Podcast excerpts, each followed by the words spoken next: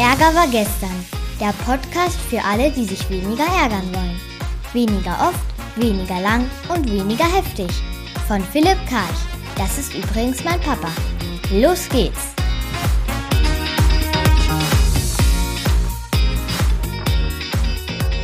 2021 ist da, aber mit dem Ärger geht es gerade so weiter. Wie immer drei Themen aus der Politik, Medien, von meinen Kunden und von mir selbst. Und die drei Themen heißen heute Versagisieren, Dophisieren und Klingelisieren. Fangen wir mit dem ersten Thema an. Versagisieren, da geht um das Versagen. Und das war so, dass jetzt ähm, die Impfstoffe irgendwie knapp sind. Ich zitiere aus dem Spiegel, Zitat, ein grobes Versagen der Verantwortlichen, ja. Weil die Vakzine fehle, geht der Impfstart in Deutschland schleppend voran. Die Kritik an Bundesregierung und EU wird lauter. Die DDD spricht mit Blick auf die Bestellstrategie von Versagen. Und da habe ich mich jetzt mal gefragt, was hat das eigentlich zu bedeuten, wenn man ein Wort wie Versagen verwendet? Und auch hier wieder die Frage nach den Konfliktursache. Welcher Konflikt liegt hier vor? Also erstens ist es ein Methodenkonflikt, weil die gute Frau hat erwartet, dass die Bundesregierung früher oder anders bestellt. Ne? Die hätte also anders bestellen sollen, das Wie. Zweitens ist es ein Bedürfniskonflikt, denn das Bedürfnis, was von ihr nicht erfüllt ist, ist Verantwortung. Die Bundesregierung ist der Verantwortung nicht gerecht geworden. Auch ihr Bedürfnis nach Sicherheit ist nicht erfüllt. Was jetzt auf der anderen Seite wahrscheinlich vorliegt als Konfliktursache, nämlich auf den Angesprochenen. Ich überlege jetzt, wäre ich Politiker, Politikerin und ich lese jetzt, dass jemand über mich gesagt hat, ich wäre eine Versagerin oder ein Versager, ja. Dann sage ich, ich habe einen Haltungskonflikt mit dieser Person, ja, weil Haltung heißt Status. Wer, was ermächtigt sich die andere Person zu sein? Ja? Wenn die über mich so spricht, dann hat die über mich gerichtet, also ein Urteil gesprochen, das ist nicht mehr Augenhöhe. Und ich habe auch einen Kommunikationskonflikt, weil man muss nicht Versagen sagen. Man kann auch sagen, das ist nicht optimal gelaufen, beim nächsten Mal bitte anders. Man kann sich da die 15 Erfolgsfaktoren angucken für gutes Feedback und dann wird man da weniger riskant in den Konflikt reingeraten. Ich frage mich zweitens in diesem Bereich vom Versagisieren, was ist das wahre Motiv von der guten Frau? Weil ich glaube nicht, dass sie Deutschland retten will und jeden Menschen, der jetzt hier bedroht ist, sondern es geht wie so oft um Aufmerksamkeit. Endlich hört mir jemand zu, endlich sieht mich jemand, weil ich liebe mich ja selbst so wenig. Mein Thema schlechthin, fehlende Selbstliebe. Zweitens, Frieden. Ich finde meinen Frieden, wenn ich gesprochen habe. Weil solange ich nicht gesprochen habe, ist der Druck in meinem Körper drin. Aber wenn ich es raushau, na, dann habe ich innere Ruhe, inneren Frieden. Also die gute Frau, das wahre Motiv aus meiner Sicht ist eine reine Unterstellung von mir, weil ich weiß es nicht. Aufmerksamkeit und Frieden. Und schon sieht das Ganze ein bisschen anders wieder aus, ne, wenn man das Versagen jetzt plötzlich in diesem Zusammenhang sieht. Und Gegenkritik muss sich die gute Frau auch gefallen lassen. Hast du denn alles getan damals? Weil es ist ganz einfach, bei sich zu Hause in der Hütte zu bleiben, zu gucken, was alles schief läuft und dann den eigenen Senf dazu zu geben. Also ich hätte es ja anders gemacht. Ne? Ich meine, das ist ein typischer Rückschaufehler, dass man, dass man im Rückblick dann immer weiß, was richtig gewesen wäre. Aber also ich möchte im Moment kein Politiker sein, ganz ehrlich. Ne? Und letztlich zu der guten Frau nochmal hier. Welchen Preis zahlt sie eigentlich dadurch? Den Preis, den sie zahlt, ist, sie geht in die Distanz und es ist eine destruktive Energie, weil ich meine, so entsteht keine Umarmung, so entsteht keine Verbundenheit, so entsteht keine Brüderlichkeit. Und eigentlich bräuchte man diese Dinge ja an diesen schweren Tagen.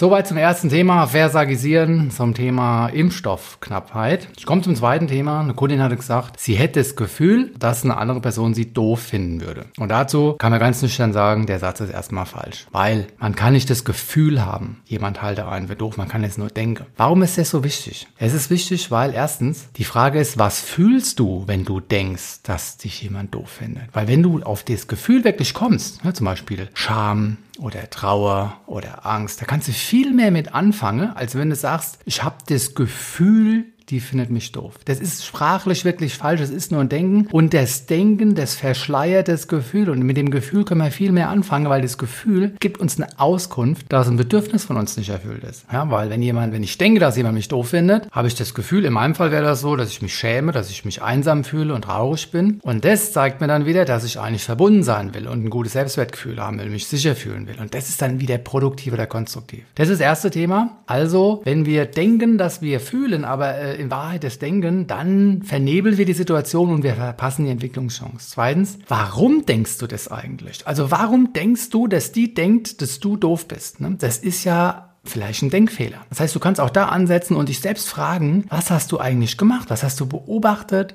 Was hast du interpretiert? Was hast du bewertet? Wer da näher einsteigen will, einmal auf die ANDRG-App gehen. Und zwar gibt es da das BIBER-Modell. BIBER ist ein Akronym für Beobachtung, Interpretation, Bewertung, Emotion und Reaktion. Es ist ein Reizreaktionsschema. Und das ist dann meistens die Erklärung, warum wir äh, in unserer Misere sind, weil wir was beobachten, was wir ungünstig interpretieren, was wir negativ bewerten und dann kommen die ganzen Emotionen dazu. Ne? Also, ich fasse kurz zusammen zusammen. Was fühlst du, wenn du denkst, dass dich jemand doof findet? Und zweitens, warum denkst du das überhaupt? Welche Vorteile hast du, wenn du diese beiden Fragen stellst? Erstens, du kannst dich selbst entwickeln. Ich habe es ja schon angedeutet, weil du kannst rauskriegen, welche Trigger das sind. Wann denkst du, dass jemand dich doof findet? Woher kommt das aus der Vergangenheit? Kommst dir selbst auf die Schliche, kannst dich entwickeln, kannst dich von diesem Ballast aus der Vergangenheit befreien. Der zweite Vorteil, du trittst weniger eskalierend auf, wenn du sowas nämlich sagst. Stell dir mal vor, du sagst zu jemandem, ich habe das Gefühl, du findest mich doof. Damit kann der andere ja kaum was anfangen, weil der Rosenberg der die gewaltfreie Kommunikation entwickelt hat, der nennt die DHM-Gefühle. DHM-Gefühle heißt, du hast mich, du hast mich wütend gemacht, du hast mich traurig gemacht. Da geben wir die Verantwortung ab und äh, da kommen wir nicht wirklich weiter. Ne? Aber wenn wir sagen, ich denke gerade, dass du mich nicht magst, dann gehen wir eher in Kontakt mit unserem Gegenüber und postulieren das als Frage und dann können wir das auch direkt als Frage formulieren. Kann es sein, dass du mich doof findest? Ne? Und dann ist das viel mehr in Verbindung mit dem Gegenüber, fühlt er sich weniger angegriffen und man kann auch statt doof finden halt auch das wieder etwas konstruktiver formulieren, kann es sein, dass du, ja, was wird man denn da sagen, dass du, dass du mich für äh, behämmert oder für minder bemittelt oder es wird auch nicht besser gehen. Naja gut. Also ganz wichtig in dem Zusammenhang ist nochmal zu unterscheiden noch zwischen Auslöser und Ursache. Auslöser ist immer im Hause. Diese Person hat irgendwie geguckt oder was gesagt irgendwie, ne? Und ich habe dann daraus hier meine Ursache ist dann, dass ich daraus ein schlechtes Gefühl mache. Und wenn ich den Satz sage, ich habe das Gefühl,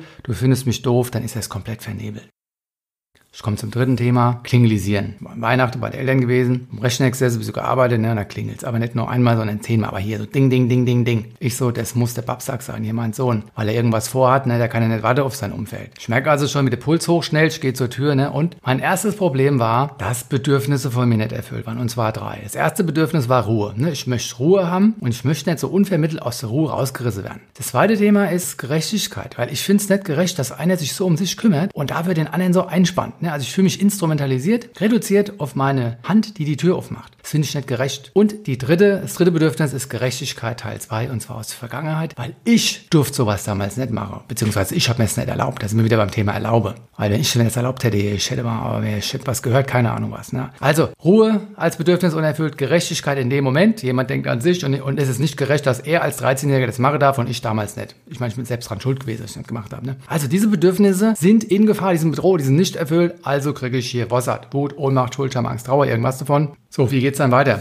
Das zweite Thema war äh, Verantwortung. Ne? Ich äh, habe dann also ihn angesprochen ne? und habe dann die Erwartung gehabt, hier sind wir wieder bei dem Problem mit der Erwartung, die Erwartung, dass der in die Verantwortung geht. Er sagt, ja, sorry, tut mir leid, mach ich nicht mehr. Aber nichts da. Ne, es war kalt. Äh. Ich mich wieder alle einsam gefühlt, alleine gefühlt. Ne? Und das dritte ist, ich habe da nochmal einen Satz hinterher, naja gut, aber kannst du mal gucken. Und das muss man nicht machen. Und er sagt meine, sagt meine Tochter, hast doch gesehen, dass das geht. Also ich hatte gesagt, das geht nicht. Ja, das, das geht nicht, ist natürlich ein ziemlich ungeschickter Satz von mir gewesen. Das geht nicht. Hieß so viel wie, ich möchte nicht, dass das passiert. Aber das geht nicht, war natürlich eine Einladung. Die Mona solidarisiert sich mit ihrem Bruder und sagt, hast doch gesehen, das geht. Da ist der Puls hochgeschnellt bei mir. Ich habe einen Stress bekommen, Leute. Ich habe dann Gott sei Dank ein bisschen geatmet. Da ging es dann besser. Mann, ich habe wieder gemerkt, wie schnell ich oder wir da reingeraten in die eigenen Miseren, wenn wir unsere Normen zu den Normen der anderen machen. Meine Norm ist, Sturmklingen ist scheiße. Das ist aber eine Norm. Und damit begebe ich mich in eine Abhängigkeit von meinem Gegenüber. Und die Frage ist, will ich das wirklich machen? Weil ich muss es ja nicht. Ne? Und äh, so will ich schließen diese Woche. Wir haben uns angeguckt, Versagisieren, also das Versagen, wer falsch bestellt. Das zweite Thema war, ich habe das Gefühl, du findest mich doof. Das war das Doofisieren. Und das dritte war Klingelisieren. In was für eine Misere wir reinkommen, wenn wir unsere Norm zur Norm der anderen machen.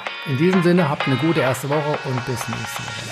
Das war eine neue Folge von Ärger war gestern, dem Podcast von Philipp Karch. Hat dir die Folge gefallen?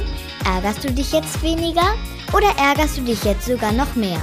Der Podcast geht auf jeden Fall weiter und wenn du magst, bist du wieder dabei. Bis dahin, viel Spaß mit all den Ärgerangeboten.